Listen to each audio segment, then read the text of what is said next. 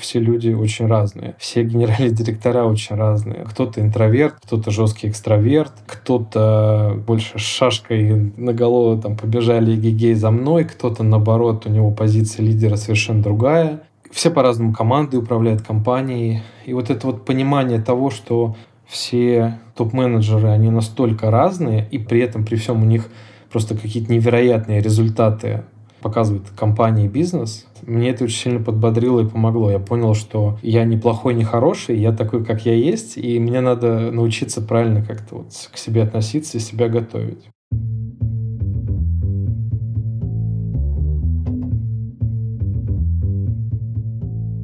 Привет, я Юра Агеев, и это 263 выпуск подкаста Make Sense. Вместе с гостями подкаста мы говорим о том, что играет важную роль при создании и развитии продуктов. Люди, идеи, деньги, инструменты и практики. И сегодня мой собеседник Дмитрий Григорьев. Мы поговорим об опыте перехода из роли Chief Product Officer в роль Chief Executive Officer, подготовку, точки фокуса и вызовы на пути – Обсудим отличия и сходства в картинах мира SEO и CPO по вопросам продукта, бизнеса, операционки, маркетинга и стратегии. И еще поговорим о том, за какие метрики отвечает SEO и перед кем. Подкаст выходит при поддержке конференции по менеджменту продуктов Product Sense. Наша следующая конференция состоится 4 и 5 сентября в Москве. Билеты уже в продаже. Дима, привет! Юра, привет. Расскажи немного про себя, пожалуйста. Я Дима Григорьев, генеральный директор компании ЦАН. Мне 36 лет, живу в Москве. Почти всю свою жизнь э, работаю в IT. И вот вчера, позавчера был год меня в моей новой роли генерального директора, собственно, в компании. Э, до этого я занимался развитием продукта в ЦАНе на протяжении четырех лет – ну и, в принципе, до этого в различных компаниях тоже занимал роль директора по продукту и в основном фокусировался на развитии продуктов. Все, с юбилеем тебя не знал. Не знал, как это совпало Спасибо. у нас. Слушай, как сейчас помню, 2018 год, готовимся к первому Product Sense, и ты тогда был Head of Product, B2B продуктов, насколько я помню.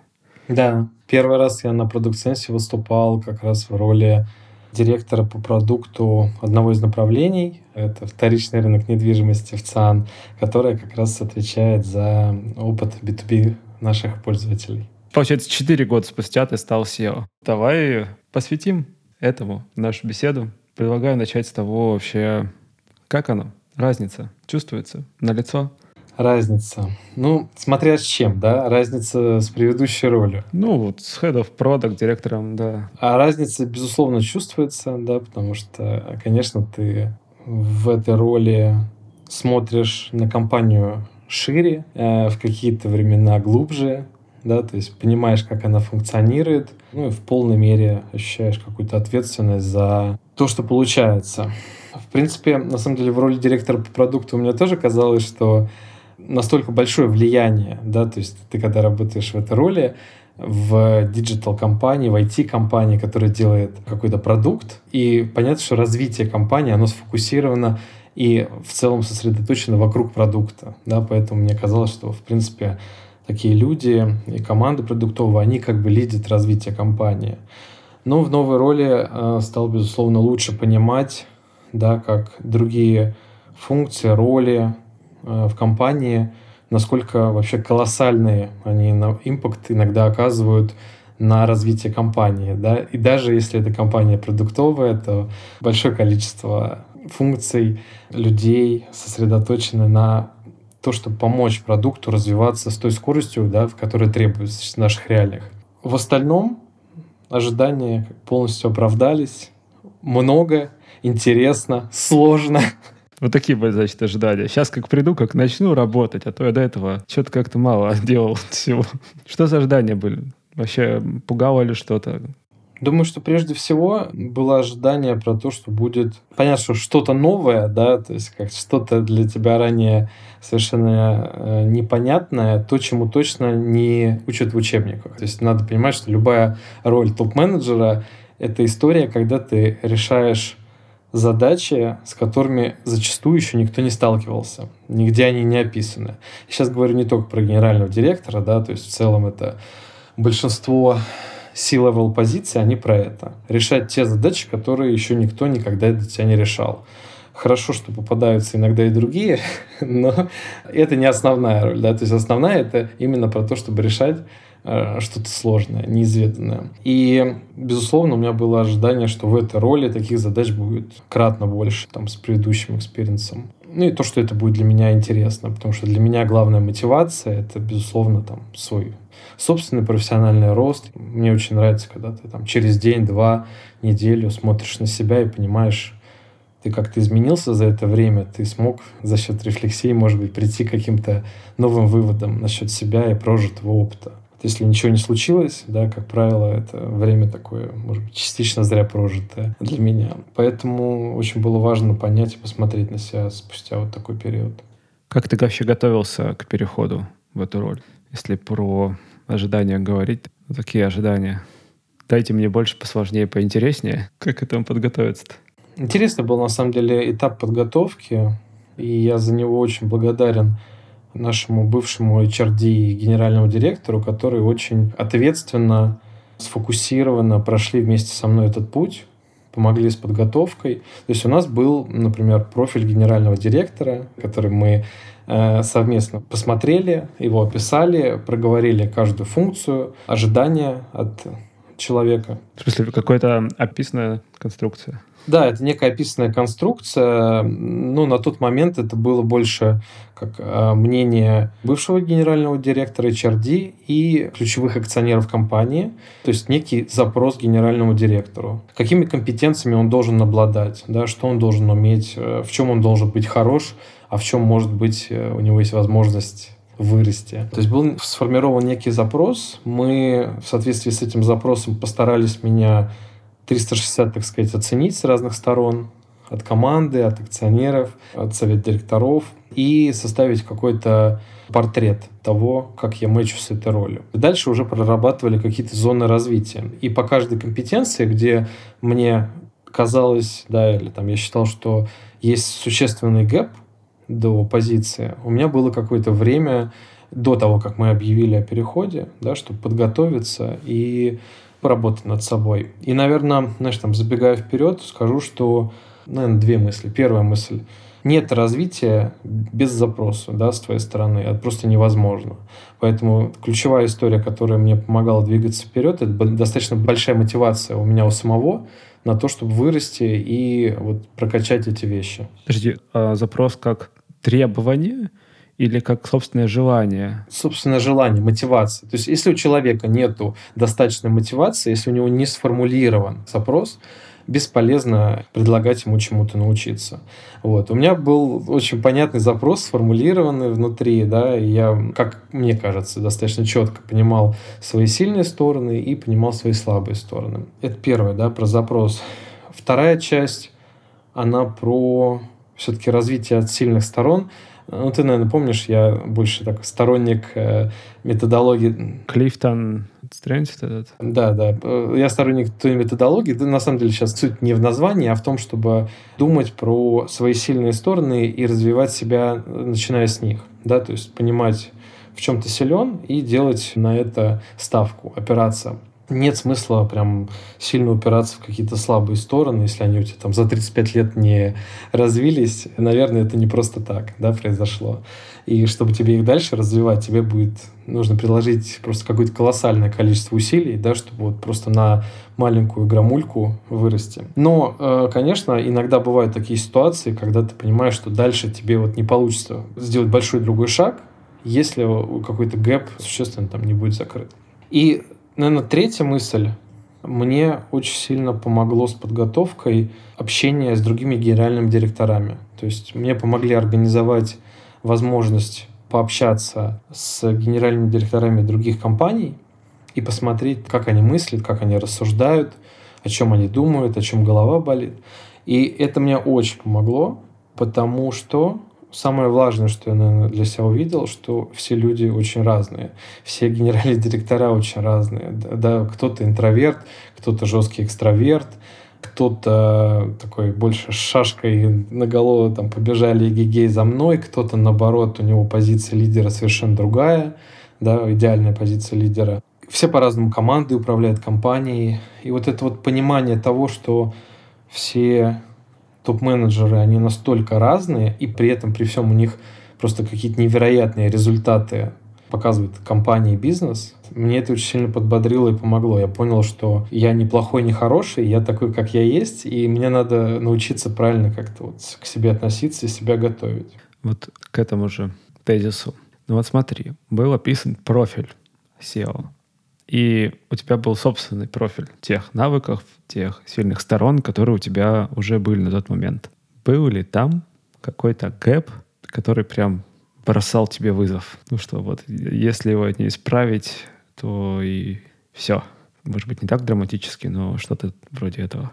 Скажу так, что вот критичных таких прям не было, где прям колоссальный какой-то разрыв был. И вот если не получится, то прям все, да. Было несколько, вот порядка, по двух-трех компетенций, где хотелось бы чуть-чуть подрасти, да, для того, чтобы быть более готовым, наверное. Хотя тут тяжело быть на 100% всегда готовым. Поэтому нет, наверное, критичных таких не было был просто ряд вещей, по которым я целенаправленно наработал. А помнишь, что это были за вещи? Одна из них там была про коммуникацию с командой, про управление командой. Вообще в целом это не самая моя точно слабая сторона. Я к людям достаточно внимателен, я стараюсь людей очень ценить и ценить команду, с которой работаю. Я понимаю, что победы, они в одиночку не делаются. Люди — это точно опора. Стараюсь людей набирать в команду, которые очень не похожи на меня. Но когда ты становишься генеральным директором, ты выходишь на совершенно другую позицию, когда ты управляешь людьми высокого, просто высочайшего уровня. И это определенный челлендж. Это точно челлендж. Причем каждый из них сильнее тебя в своей компетенции ну, на несколько голов. А почему это челлендж? Челлендж в том, чтобы научиться правильно с ними коммуницировать, да, чтобы их мотивацию не сломать и дать им возможность развиваться и расти дальше. И тебе в то же время научиться доносить свои мысли до команды, да, где-то не пережимая, там, выбрать, может быть, правильный э, стиль лидерства. Ну, опять же, может быть, это там для тебя конкретно не челлендж, потому что ты привык с командой общаться, но есть ряд людей, вот, которые на других своих позициях они, например, по-другому с командой строили коммуникации, так как, например, э, при управлении там C-level командой, да, это чаще всего не очень хорошо может работать. Но особенно если мы говорим про сознательных, взрослых и зрелых людей. Но ведь они крутые, да, вот они такие все профессионалы в своей сфере, они ведут за собой там десятки, сотни людей.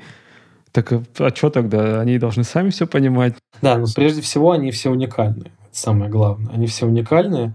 У каждого есть своя мотивация. Кому-то нужны победы, кому-то, может быть, больше важен статус, быть услышанным, увиденным. При этом всем их позиции могут расходиться друг с другом. Да? То есть у команды не всегда бывает единое мнение.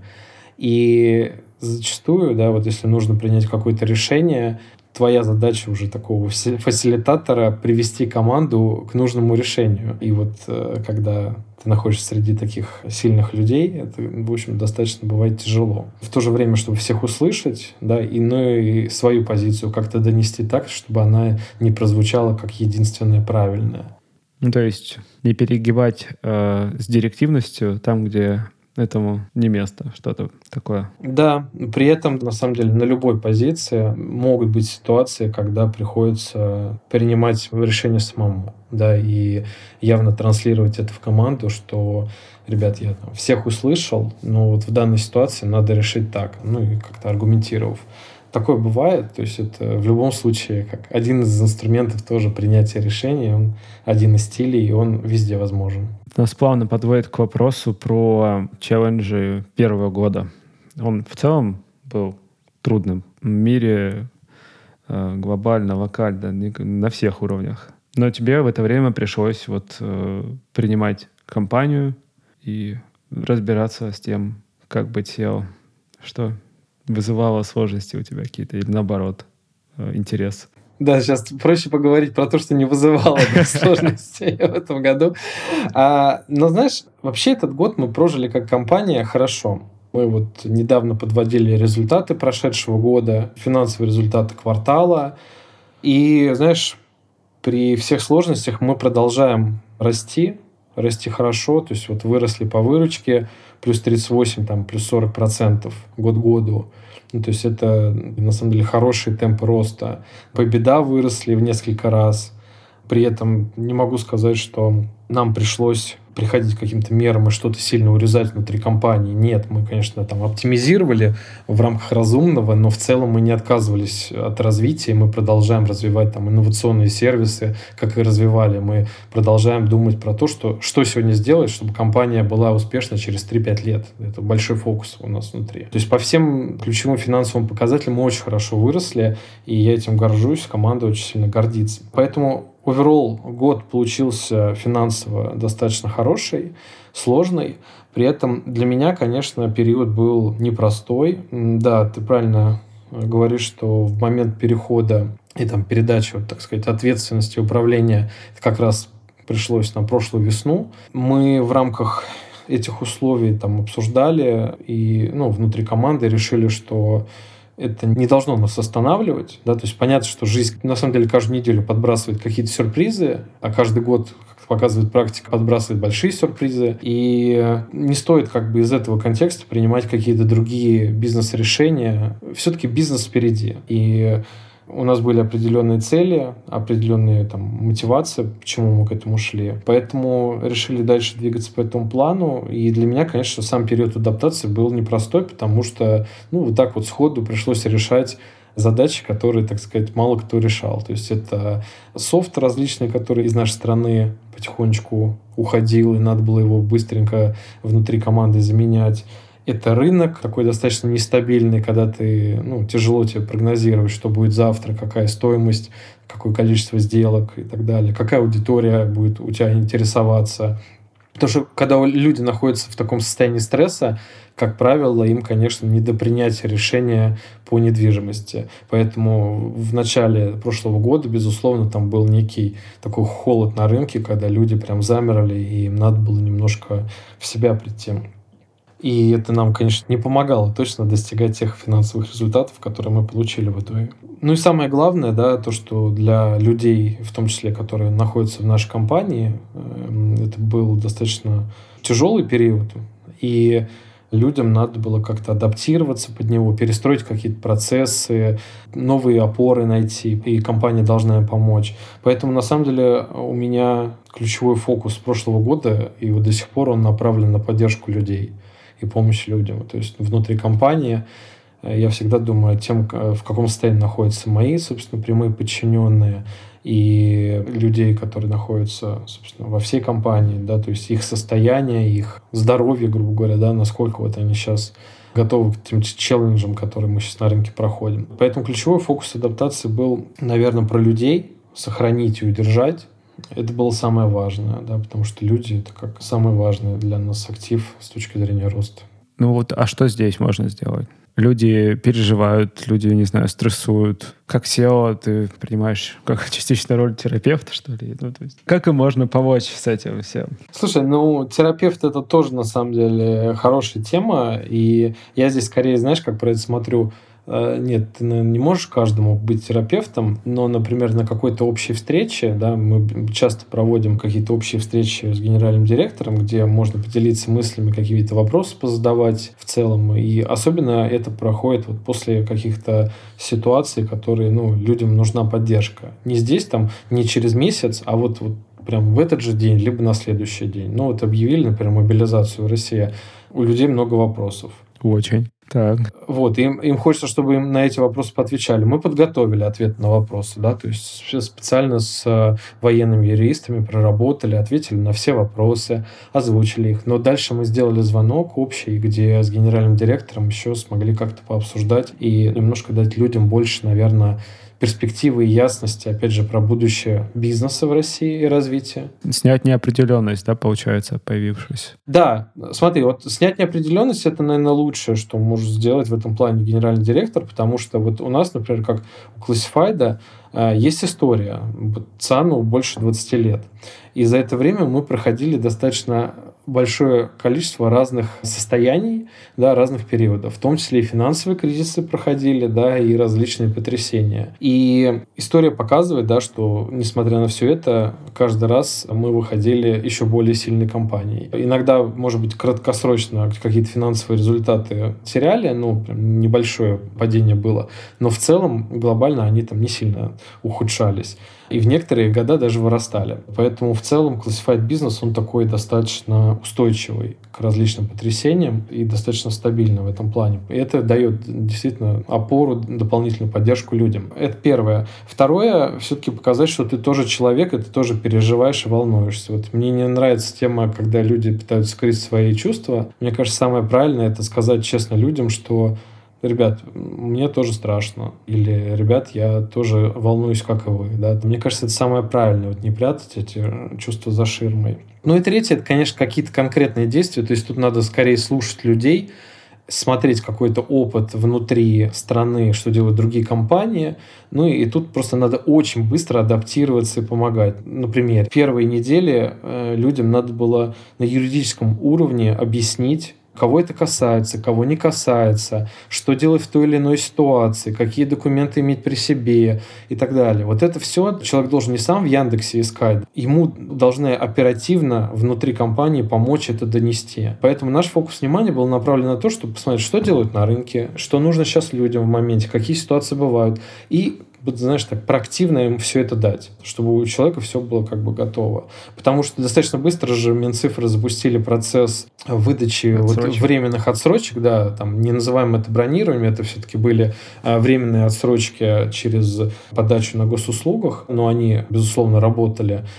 И надо было людям правильно опять же, донести, кому это относится, а нам со стороны компании нужно было правильно организовать процесс, да, чтобы запустить быструю подачу, собственно, этих самих запросов на отсрочку. Это все надо делать очень быстро, потому что у меня был вот опыт, когда ко мне приходили коллеги, которые там, мы уже все сделали, они через две недели только приходят и спрашивают, а что там такое вообще происходит? И это, мне кажется, неправильная реакция. Слушай, ну вот важно, да, история про помогать людям, заботиться о них, но есть же еще вся остальная работа. На самом деле, в рамках прошлого года мы вот свои цели не отменяли, не корректировали и в целом поставили себе главную цель вот добежать э, до того, что мы до этого запланировали. Да, остальная работа и фокус никуда не уходит, но при этом бывают, конечно, такие ситуации, когда люди становятся как приоритет номер ноль. И уже после того, когда ты там сделал какие-то ключевые шаги, надо двигаться дальше. Вот, ну, например, такая ситуация может касаться какого-то здоровья команды борт, вот для меня, да, то есть это ключевые C-level люди в компании, их э, здоровье, мотивация и укомплектованность команды. И если я понимаю, что команда, например, не перформит, то мне бесполезно чем-то другим заниматься. Ключевое, чем я должен заниматься, это наймом или адаптацией, там, каким-то образом удержанием текущих людей. Но при этом, знаешь, как, э, мне кажется, правильно говорят, что во многих ситуациях маску надо сначала надеть на себя, да, потом на окружающих. К сожалению, вот в прошлом году я про это, честно говоря, забыл. Меня вот там периодически спрашивают, как я отношусь к тем или иным событиям, какие я там, может быть, решения принимал. Я говорю, знаете, я смог про это вот подумать только, наверное, в ноябре. То есть до этого я занимался тем, что думал про тех людей, которые находятся вокруг. И вот про себя, там, например, как-то про семью, про какие-то свои планы я думал сильно позже. Это подводит меня к вопросу, а что бы ты сделал иначе, или, может быть, что бы ты еще сделал, будь у тебя возможность пройти процесс адаптации вновь? Да, знаешь, на самом деле, я считаю, что в рамках того, что мы работали с ситуациями, которые происходят в какой-то степени впервые, я думаю, что справились мы хорошо с этим. Про ситуацию я говорю там различные последствия, да, которые вот там происходили и происходят, например, там какой-то момент остановили торги на Нью-Йоркской бирже. Потом объявили о том, что постепенно русские компании могут получить делистинг и так далее. И вот таких ситуаций, они же были каждую неделю, каждый месяц что-то новое. И вот с такими мы работали. Я считаю, что, в общем, все сделали правильно. А вот про себя, да, наверное, ты правильно заметил, а, больше бы внимания своему ресурсу уделил. Это точно. Потому что я на какой-то период это забросил, и я понимаю, что это усложняло мои задачи. Ну вот интересно про ресурс. Вот, допустим, собственник SEO, вот плюс-минус знакомые какие-то роли. То есть эти люди, которые думают про компанию буквально все время. Ну, сложно не думать. И вот вопрос про думать о себе, думать о своем ресурсе. На чем ресурсе бежит компания? Вот что ты сейчас понял после этого самого года? Действительно ли вот там SEO-герои, которых рисует там, пресса, Илон Маск и вообще, насколько все это реальность или же нет? Про Маска мне тяжело сказать, да, и вот до конца свое, опять же, мнение сформулировать, потому что я понимаю, что то, как мы видим его своими глазами, и то, как видит, например, СМИ, это, скорее всего, не то, как его видят внутри компании, его коллеги и сотрудники, поэтому я не до конца понимаю, там, насколько компания держится на каких людях компании, в которых он, собственно, участвует. Но при этом точно со всей любовью и уважением отношусь к его персоне. А если говорить про нас и про себя, это ключевые люди, там, э, лидеры различных направлений, там, key talents, как мы их в компании называем, тем лиды, топ-менеджеры, да, которые вместе как бы играют в эту игру и вместе помогают, вот знаешь, как в футболе, наверное, добиваться результата. То есть мы все-таки такую аналогию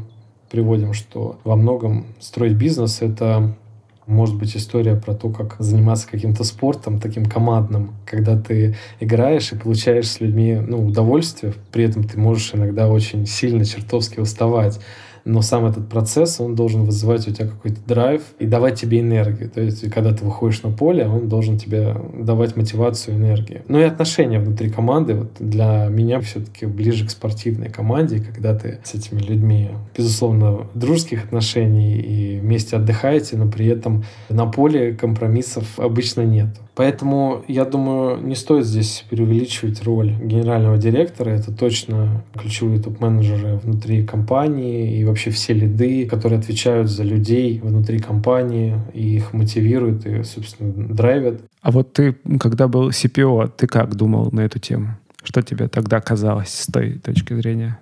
Я думаю, что я тогда примерно так же относился и к людям, и к команде. Я тоже считал всегда, что победы, они зависят не от одного конкретного человека, безусловно, а от команды. И ключевая задача CPO – это, конечно, нанять нужных людей э, в команду. Не закрыть вакансии, да, как бы услышь меня правильно, а вот действительно нанять тех людей, которые помогут компании выйти на какой-то новый уровень тех людей, которые лучше тебя в чем-то разбираются. Хед по монетизации явно должен понимать в монетизации, в прайсинге лучше, чем ты на несколько голов. Ну и вот такие вот примеры. При этом э, конечно, э, для меня генеральный директор это всегда был человек, который задает правильный темп и тон внутри компании. То есть это человек, на которого надо ориентироваться. Это человек, который своим поведением зачастую транслирует то, как внутри компании работают или не работают ценности, которые компания транслирует людям. Вот если генеральный директор их не транслирует, да, как бы не показывает на своем реальном примере, что он на это опирается, что это работает, это одно, да. Другая ситуация, когда это действительно на всех уровнях компании одинаково отображено.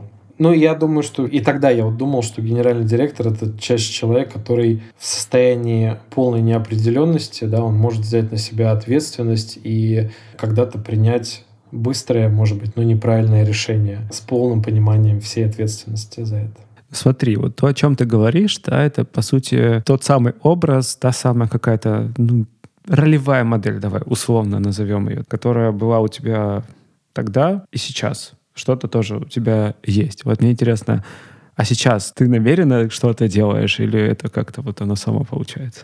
Я просто помню, когда сам начинал делать, я прям некоторые вещи такой выписывал. Вот это делает, типа, хороший директор, вот это делает хороший директор. Не-не, я совершенно точно это как-то не специально делаю и не сильно об этом задумываюсь. Ключевая только, наверное, история, над чем я задумываюсь, это тот уровень проблемы, который требует моего внимания и погружения, или я не должен в это залезать слишком глубоко. Может быть, это не ключевой мой фокус приложения усилий. Я точно согласен с теми топ-менеджерами, которые считают, что если ты там сделал одно-два ключевых там каких-то больших правильных решения принял за день, это достаточно много для генерального директора. То есть счастье точно не в количестве, а в качестве тех э, решений, которые ты выбрал, и в их э, приложенной силе на компанию. Соответственно, эти решения должны быть ключевые какие-то. Я в целом думаю, что мое как-то мировоззрение в этом плане не поменялось. Просто я чуть-чуть больше оброс пониманием того, с какими ситуациями генеральный директор сталкивается. Да? То есть я раньше, например, не сильно погружался в JAR область, в ER, там, отношения с акционерами, инвесторами.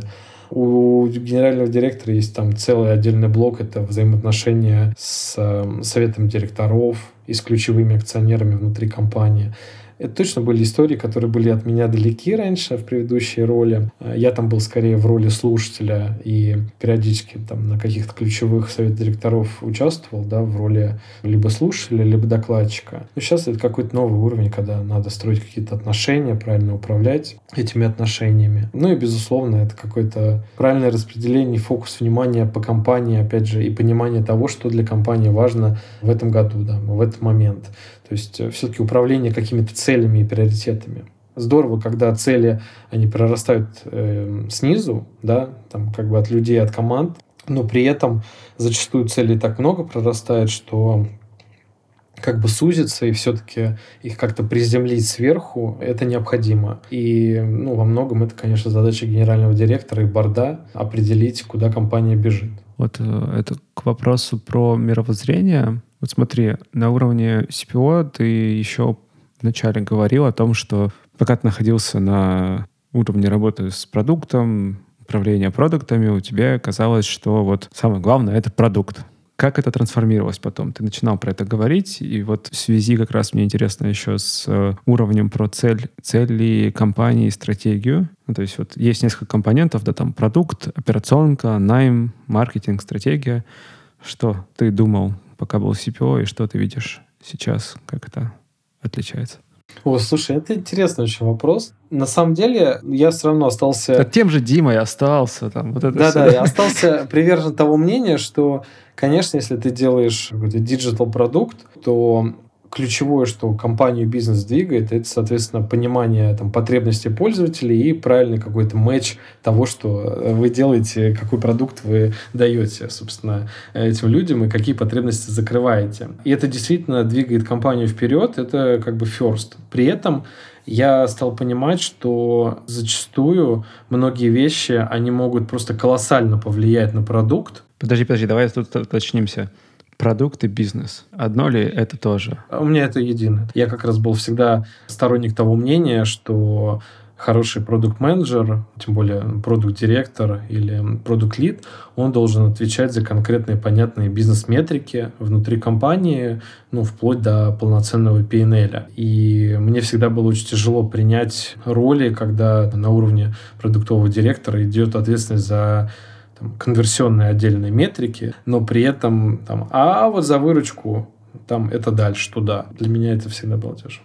Но все-таки там же вот есть часть с операционкой, там, с прочими вещами. Я почему задаю этот вопрос? Недавно был подкаст с Юрой Дроганом, и он там прям так бомбанул просто продуктов всех. Э, все то, что они все сидят в продуктовой яме и э, говорят о том, что ну вот продукт, продукт. Ну, он отмечал такую идею, что продукт — это небольшая часть относительно всего бизнеса в целом. Что ты думаешь на этот счет? Мое мнение, что продукт это и есть бизнес. Если мы говорим про именно компанию, которая занимается разработкой какого-то цифрового продукта, да, то есть я не беру сейчас какую-то историю, в которой я ничего не понимаю, да, например, какие-нибудь корпоративные большие компании, металлургии и так далее, я вот там IT занимает какую-то свою абсолютно роль.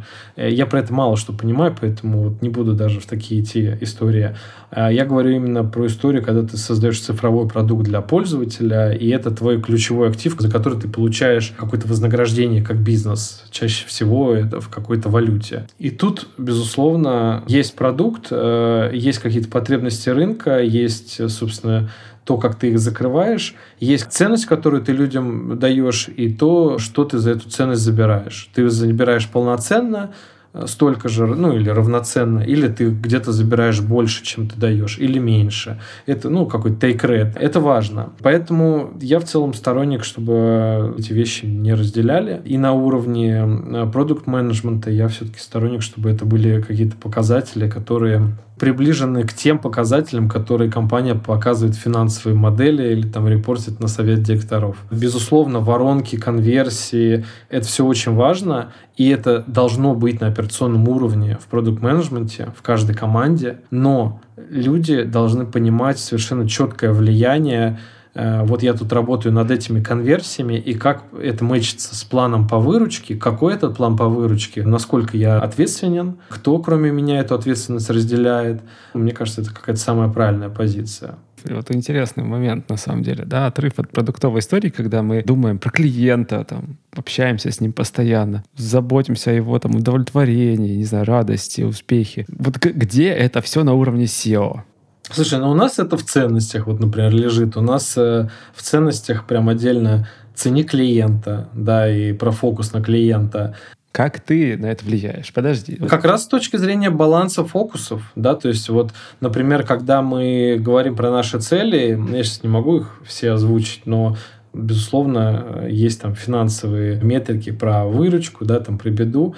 Всегда это балансирует с какими-то показателями счастья пользователей, потому что ты должен забирать, собственно, такое вознаграждение, которое ты своему клиенту за определенную эффективность имеешь право получить. И мне очень важно, да, чтобы в этом плане интересы клиентов и та ценность, которую мы им даем, она была сопоставима с тем вознаграждением, которое мы хотим забирать.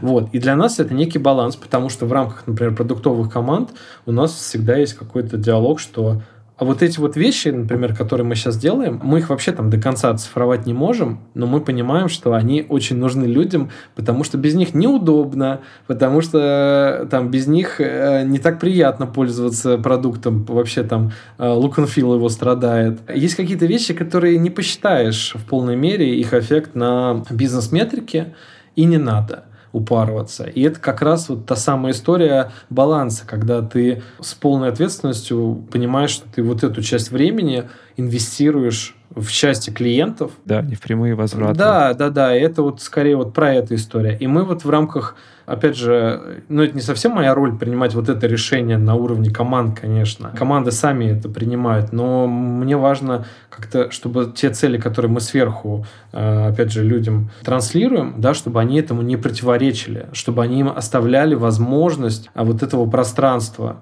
выбора и баланса. Потому что если ты людям просто транслируешь, что надо вот добежать до таких вот показателей там... Несите деньги. Да, но у них не остается выбора, да, и как бы понятно, что такая стратегия имеет право на существование, но в краткосрочной перспективе и, как правило, это все это ведет к выжиганию и людей, и бизнеса. Поэтому очень важно находить баланс. А как балансом я могу управлять? Только через э, цели компании. А вот эта часть. Оторвался ли ты от народа? Ну вот от пользователей конкретно. Но я понимаю про цели. Я к тому, что вот все-таки хочется узнать, как изменилось твое отношение к э, клиентам, в том числе к продуктовым каким-то движухам, да, интервью там. Ну, скажу так, я, наверное, например, часть про Каздев, э, точно она у меня стала не так много времени занимать, как занимала на предыдущих ролях. То есть раньше, конечно, я с клиентами общался чаще, там в офисе или удаленно, то есть постоянно были какие-то звонки с клиентами, показывали им наши продуктовые решения и так далее. Сейчас это присутствует, но в другой абсолютно обертке. То есть сейчас я чаще с клиентами общаюсь на каких-то ключевых наших конференциях, куда приезжаю вместе с командой, да, как первое лицо компании, и вот, соответственно, имею возможность пообщаться с кем-то из э, ключевых клиентов. Но это немножко там другой, наверное, уровень общения, по-другому сам диалог строится, да, он скорее там не совсем про наш продукт, а вообще про то в целом, чем мы живем, и клиенты, да, то есть э, что на рынке происходит. Я читаю сводку еженедельную, которую мы получаем, вот для нас ребята в клиентской службе делают сводку по тому, что про нас писали клиенты ключевой, на что жаловались, за что благодарили. Какие, может быть, массовые баги случились за прошлой неделе и почему там все страдали. Вот я это еженедельно читаю вместе с командой, и мы обсуждаем, да, что произошло. Плюс отдельно мы смотрим на индекс цитируемости и то, что про нас вообще в целом говорили, э, в каком позитивном ключе или негативном. Опять же, и клиенты, и СМИ, там как-то вот стараемся все охватывать. То есть немножко другой уровень, конечно, в этом плане пошел. Получается, у тебя перестроилась модель потребления информации о клиентах. Если раньше она была из first hands, то теперь она через другие источники идет. Да, да, она точно как-то перестроилась, может быть, какую-то другую часть времени стала занимать. А с точки зрения, наверное, команды, ну, искренне надеюсь, что не сильно оторвался, стараюсь быть открытым к ребятам и скорее там, где нужен, чтобы меня подключали, а там, где не нужен, не хочу, знаешь, быть занозой в заднице. Скорее такая позиция. Ну, это классная позиция. Мне кажется, если люди готовы брать на себя ответственность, то и это что им тогда мешать? Окей. А вот еще интересно про маркетинг, операционку. Ну, то есть как ты на них смотрел, когда был CPO, и как смотришь на них сейчас? Да, тоже интересный на самом деле вопрос, потому что, ну, давай про маркетинг. Маркетинг точно очень важная точка дистрибуции любого продукта. И, как правило, да, если у тебя может быть, продукт хороший, но с дистрибуцией какая-то лажа, то, в общем-то, страдают все от этого. Поэтому для меня раньше маркетинг это был ключевой партнер, с которым я вот внутри компании договаривался и старался прийти к общим позиции. При этом не всегда она сходилась, потому что маркетинг вот как-то сейчас со стороны э, рассматривал тем, что у меня есть некий бюджет, некие показатели, за которые я отвечаю. Какие-то со мной они пересекались, были общие, а какие-то нет. А у меня были, собственно, тоже свои показатели и какие-то показатели общие. И, конечно, мне казалось, что то, как я продукт э, представляю и как правильно его в рынок продавать, ну или там дистрибутировать, рекламировать, я понимаю лучше. Но мне кажется, я тут сильно ошибался. А сейчас я в другой немножко роли на это смотрю. Я смотрю, как есть вот продуктовый департамент и то, как он смотрит на то, как продукт должен быть в маркетинге. Есть маркетинг, то, как он, собственно, подходит к этой задаче. А маркетинг подходит к этому, отталкиваясь от неких реалий рынка, того, как ведут себя конкуренты, да, там, типа, какой, например, share of voice мы имеем в рекламе и так далее. То есть, э, какие-то посылы, как они сейчас выстреливают, в людей лучше или хуже, или, может быть, они, да, они, может быть, с точки зрения продукта важны, но людям они уже приелись и так далее. И вот я сейчас вижу, может быть, где-то иногда различные мнения, то, как подходить к рекламе продукта. И сейчас уже, наверное, я не в полной мере уверен в тех мыслях, которые у меня были до этого. Да? То есть я сейчас понимаю, что правда она точно вот где-то очень сильно посередине. И что мне тогда не хватало глубины понимания, чтобы в этом разобраться. У меня, кстати, знаешь, здесь был интересный experience же, который мне помог разобраться. Еще до того, как я успел прийти в роль, собственно, генерального директора, у нас внутри компании ушел директор по маркетингу. И у меня было несколько кварталов, когда я был исполняющий обязанности э, директора по маркетингу. И вот для меня вот эта вот история очень помогла понять, что происходит внутри, где ломается, где вот эта связка взаимодействия с продуктом, когда вроде у тебя тут в продукте в Discovery вот так сотню инсайтов накопали, а тут в маркетинге они вдруг испарились, все куда-то пропали. Вот я тут только когда погрузился и поварился, я понял, где что-то ломается, где теряет, где мотивации не хватает, где а, разное целеполагание или разные KPIs у команд стоят, и это мешает им достичь какого-то компромисса. Вот, поэтому после вот этого как раз бэкграунда я уже пришел в роль генерального директора, и уже было понимание, чего, кажется, надо лечить. И мы начали это лечить. И мне кажется, это то, что у нас во многом получилось. Про операционку был взгляд такой, что во многих продуктах есть лютая операционка. И это целый отдельный мир, да, который надо уметь и знать, да, правильно ее готовить. И часто, опять же, многие компании, вот бывает хороший продукт, хороший даже, может быть, fit в рынок, но он не летит просто потому, что на уровне операционки не вывезли. Особенно на уровне операционки очень тяжело вывести многие продукты, которые рождаются в больших корпорациях, потому что не хватает фокуса внимания. Потому что если ты делаешь какой-то очень операционный продукт, тебе нужен там прям фокус внимания отдельный, людей, команды. И если этого фокуса внимания не хватает, он реально может просто стухнуть внутри. И это первая там, мысль про операционку. Если вообще в целом говорить про какие-то операционные показатели, то раньше я от них был далек. Да? То есть я понимал, что я делаю для того, чтобы создавать компании ценность, но я не понимал в полной мере, какие расходы я своей деятельностью создаю, например. Да, то есть вот операционные там расходы я не все чувствовал. Для примера, какие операционные расходы? Ну, там расходы на какие-то сопутствующие сервисы, услуги, которые тебе нужны при разработке продукта, там управление фот, в полной мере тоже, мне кажется, я управлял фотом э, департамента э, своего продуктового, но есть же еще фонд оплаты труда людей, которые не входят в продуктовый департамент, но тоже вовлечены в разработку продукта. Ну да. И ты вроде как считаешь, что ты вот у тебя тут много достаточно людей в команде, да, и ты думаешь ежедневно про их как бы зарплаты, опять же, мотивацию и так далее, но при этом есть какая-то большая часть, которая от тебя может быть оторвана, и ты всей картины мира не видишь. Ты не понимаешь, что твой вот этот большой продукт, он на самом деле, что там внутри, какие расходы под ним.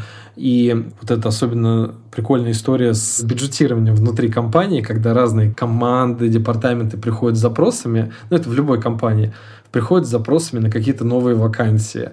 Никто же, как правило, не соизмеряет свои запросы со своими коллегами. Никто же, как правило, не думает про то, что может быть, вместо 10 продуктов лучше 20 маркетологов взять, ну вот очень редко так люди думают. Да, очень редко. Даже на C-level позициях. И вот это такая большая история, просто когда на уровне генерального директора тебе уже невозможно про это не думать. Ты уже должен выбирать. Ну и, и понятно, что ты не, не сам должен принимать решение, что вот здесь вот этих людей наймем, здесь не наймем. Здесь надо внутри команды как-то договариваться об общих процессах и правилах принятия решений. Да? То есть как мы должны думать и как эти решения принимать. И, ну, конечно, ты должен с этим быть согласен, как генеральный директор. Так что, конечно, взгляд на операционку... Он расширился, получается. Да вообще, мне кажется, вот все эти пункты, они про такое, про зум-аут. Где-то больше, где-то меньше. Да, я думаю, он про зум-аут. Ну, и я точно скажу, что раньше я недооценивал сложность э, операционки. Мне казалось, что вот меня сейчас возьми, дай мне какую-нибудь большую команду и какую-то там операционную деятельность, например, наладить, я, я с этим справлюсь. Вот сейчас я понимаю, что это чертовски тяжело, особенно сделать хорошо. И ну, это прям чертовски большой труд. Давай еще поговорим про одну по умолчанию зум-аут вещь. Это стратегия. Произошел ли зум-аут там? Мне кажется, тут меньше как раз инсайтов по той причине, что все-таки как продуктовая стратегия, она определяет развитие компании во многом. Э, напрямую это связано с миссией, с виженом компании, да, куда движется. Это неотрывно от продуктовой стратегии. И тут я скорее, наверное, больше стал понимать какой-то эффект, синергию с тем, что раньше не входило где-то в мой периметр. Я там, например, сейчас говорю про JAR, какую-нибудь функцию, да, например, ну, важнейшая функция в России, да, отношения с государством. Раньше, наверное, в рамках развития продукта и стратегии я как-то вот больше все-таки думал про то, какие есть у людей потребности и как мы их должны закрывать. А сейчас в полной мере вижу уже весь ландшафт, наверное, наших возможностей.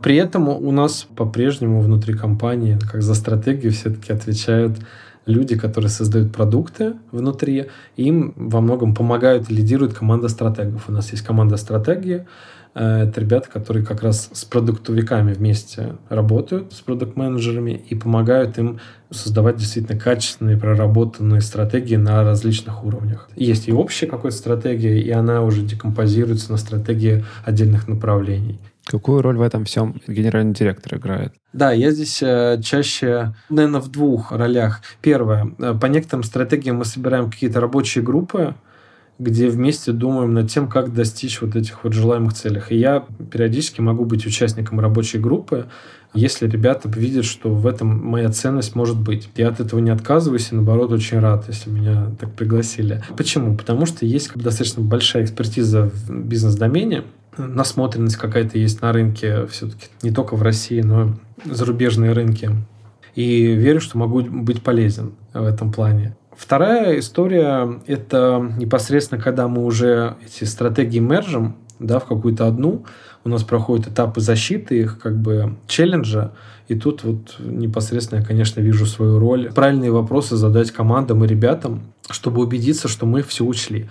И третье, наверное, самое главное, мне надо сделать так, чтобы ожидания совета директоров, да, то есть председателя совета директоров, совет директоров, наших акционеров, да, чтобы они были inline с тем, что мы делаем внутри компании, и с теми вот стратегиями, которые прорастают. Это вот те цели, которые ты упоминал раньше, да, то есть совет директоров, акционеры. Да, те, те цели, куда компания, собственно, движется, и какие ожидания от компании.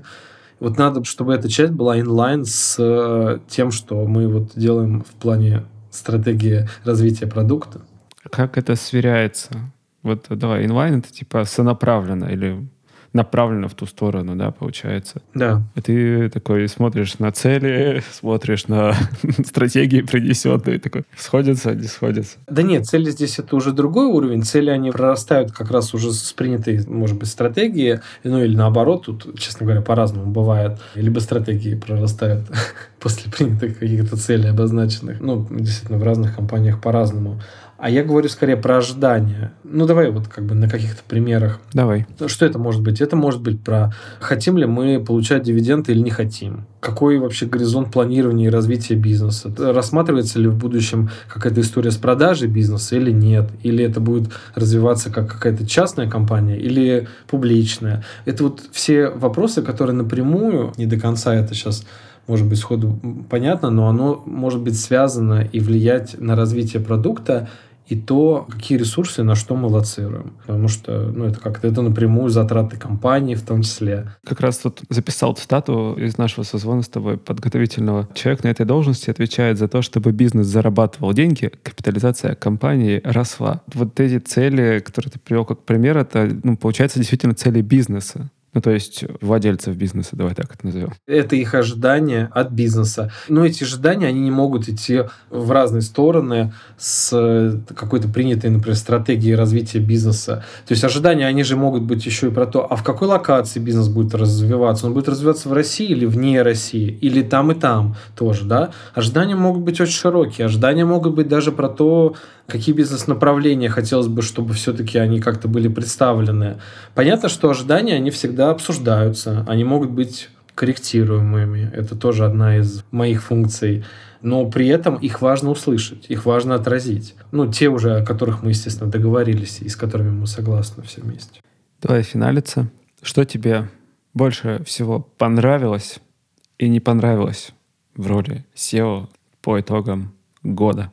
Ну, точно понравилась история с тем, что количество вот этих вот э, больших челленджей и задач в рамках роли, которые никто еще зачастую действительно не делал, да, каких-то ситуаций, и где ты не знаешь правильный ответ и не можешь ни у кого его как-то спросить или скопировать, это просто их колоссально много, и очень, ну, мне, по крайней мере, очень интересно в таких условиях работать да, то есть э, иногда вот даже принял какое-то решение, а потом вот э, вспоминаешь спустя полгода, а почему ты такое решение принимал в том контексте, в тех обстоятельствах. И когда уже где-то контекст прояснился, ты понимаешь, а ты мог бы его как-то по-другому принять, это решение, или не мог. А если мог, то что тебе не позволило это решение принять другое? Там где-то, может быть, эго большое, может быть, где-то фрейм слишком глубокий, может еще что-то. Вот интересно, на самом деле, про это думать. А эго часто мешает? Мне нет, но я точно допускаю, что есть люди, кто мешает. Я сейчас в целом говорю не только про себя, мне кажется, а в целом про такую роль. Мне кажется, на многих высоких позициях там, многим людям эго может мешать.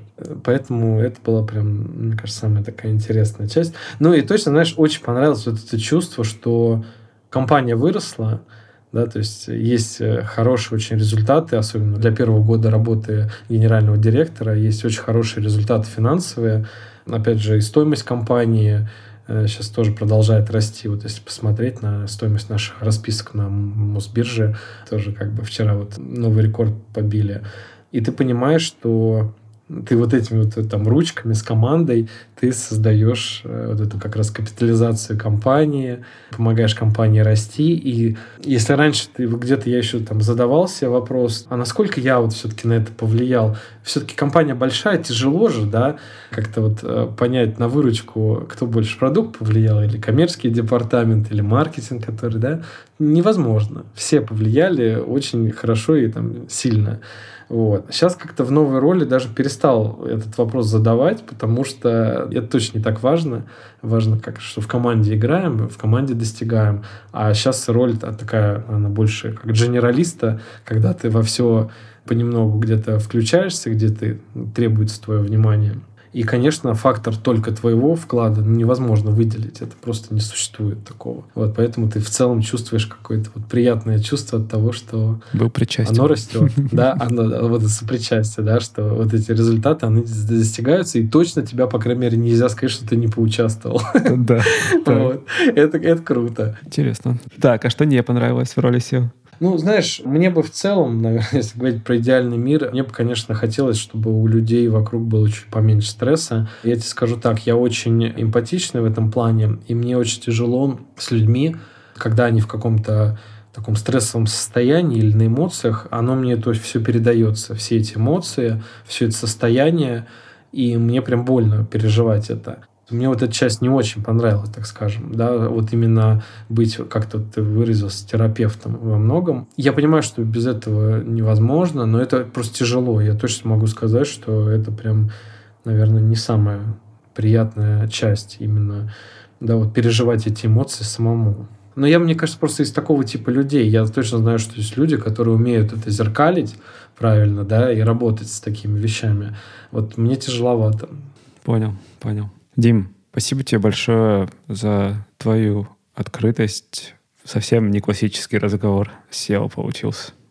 Я очень рад, что ты нашел время. А, Юра, спасибо, что пригласил. Э, интересно, может быть, через пару лет мы с тобой снова встретимся на подкасте, но и какой-то другой роли.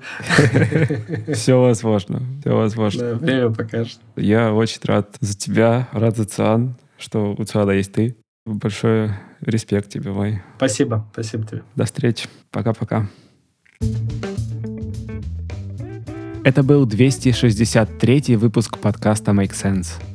Сегодня вы слушали Дмитрия Григорьева и меня, ведущего подкаста Юру Агеева. Если вам понравился выпуск и вы считаете информацию, которая прозвучала полезной, пожалуйста, поделитесь ссылкой на выпуск со своими друзьями, коллегами, знакомыми – Оставляйте комментарии, ставьте лайки в сервисах, где слушаете подкаст. Это поможет большему количеству людей узнать о том, что он существует. Спасибо, что были с нами. До следующего выпуска. Пока.